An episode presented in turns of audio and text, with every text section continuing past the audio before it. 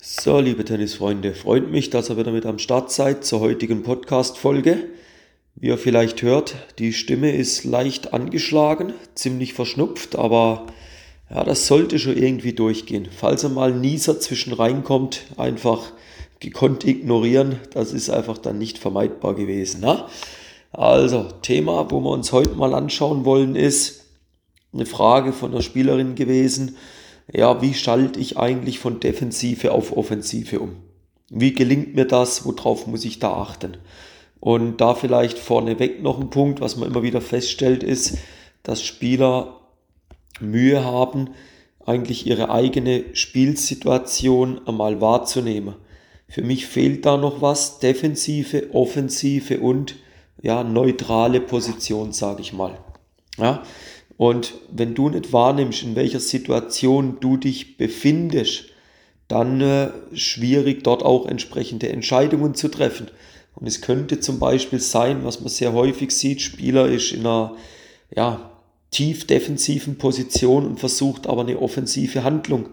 Also aus der Defensive raus sollte es doch erstmal das Ziel sein, sich wieder Richtung neutral, Richtung neutral offensiv zu begeben, um dann letzten Endes in der Offensive auf die Abschlüsse zu kommen.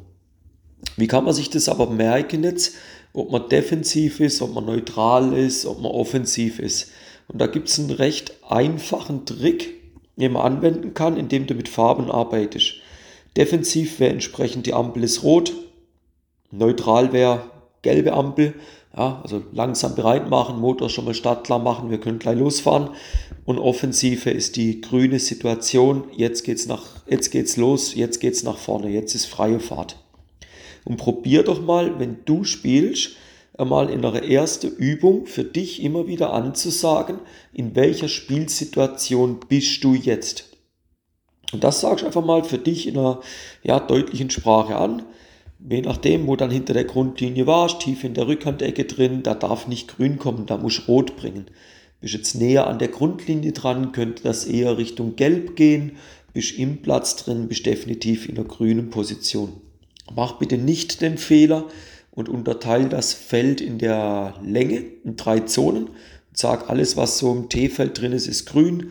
So Übergang T-Feld dazwischen ist gelb und an der Grundlinie ist rot. Das funktioniert nicht, weil Beispiel, kurzer Ball ins T-Feld, ein Stoppball, du hast einen weiten Weg, dann ist das keine grüne Situation mehr, dann ist das rot. Ja, also du musst wirklich dahin gehen, dass du aufgrund von den Spielsituationen, in denen du dich befindest, beurteilen tust, bist jetzt rot, gelb oder grün. Das gleiche kannst du aber auch mal umgekehrt machen. Beobachte mal aufgrund deiner Schlagauswirkung, aufgrund von deiner Auswahl deiner Schläge, in welche Spielsituation bringst du deinen Gegner jetzt rein? Nimmst du den jetzt wahr in der grünen, in der gelben oder in der roten Situation? Und dementsprechend kannst du doch dann zuordnen, ja, jetzt bist du eher defensiver, jetzt bist du eher offensiver, jetzt hast du eher eine neutrale Situation. Man muss also aufpassen, die Grundfrage, wie schalte ich von defensiv auf offensiv, geht dahin, indem ich mich von der Defensive in eine neutrale und dann in eine offensive Position arbeite. Wie wir das machen, können wir gleich nochmal reingehen. Wichtig war mir erstmal, dass du die Spielsituationen verstehst, weil das hat auch verdammt viel mit Wahrnehmung, mit Spielintelligenz, mit Spiellesen zu tun. Umso weniger der Spieler wahrnimmt, in welcher Spielsituation der ist, umso schwieriger wird es dann auch in die entsprechende Situation reinzukommen. Ne? Jetzt der Punkt, wenn du dann offensiver werden willst, bist momentan defensiv, wie kannst du das aufbauen? Primär zieh mal die Länge vor die Breite.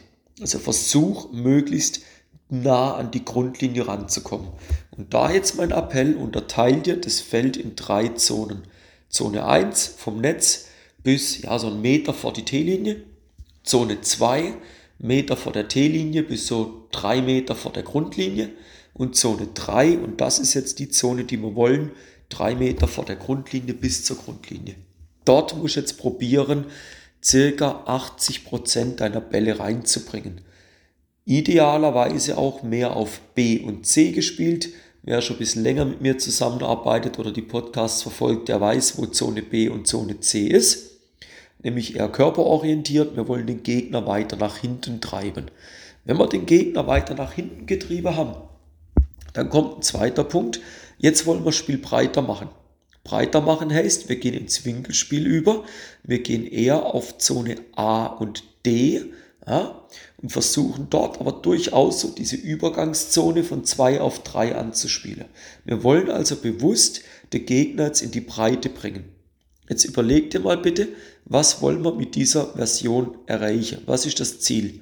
Nochmal, du wolltest von Defensive auf Offensive schalten. Offensive haben wir definiert als grüne Spielsituation. Wo findet die grüne Spielsituation statt? Grundliniennah oder im Platz? Und jetzt ist die Antwort für die Spielerin gewesen, ganz einfach gewesen. Ich sagte, okay, bau das Spiel so auf, dass du mehr in den Platz reinkommst. Dann war die Frage, ja wie? Sag ich, indem du sie über Winkelspiel und primär davor über Länge aus dem Platz wegdrückst und die kürzeren Bälle erreichst. Wie kannst du auch noch mehr kürzere Bälle erreichen? Zum Beispiel mit Gegenlaufaktionen. Immer wieder den Ball Gegenlauf spielen, Gegner auf dem falschen Fuß erwischen und dadurch den kürzeren Ball erzwingen. Ja, das ist ein Punkt, wie du von defensiv auf offensiv schalten kannst. Ein zweiter Punkt, variier ein bisschen mehr die Trallart zwischen Topspin und Flat. Viele machen gerade jetzt in der Halle den Fehler, meines Erachtens den Fehler, dass sie doch zu flach spielen. Ja, die meisten Hallenböden sind Granulat, ein paar sogar noch auf Teppich. Da eignet sich durchaus der flache Ball etwas mehr. Aber durch den Heavy Spin, durch mehr Topspin, immer noch ein Absprungverhalten deutlich erhöht im Verhältnis zum flachen Ball.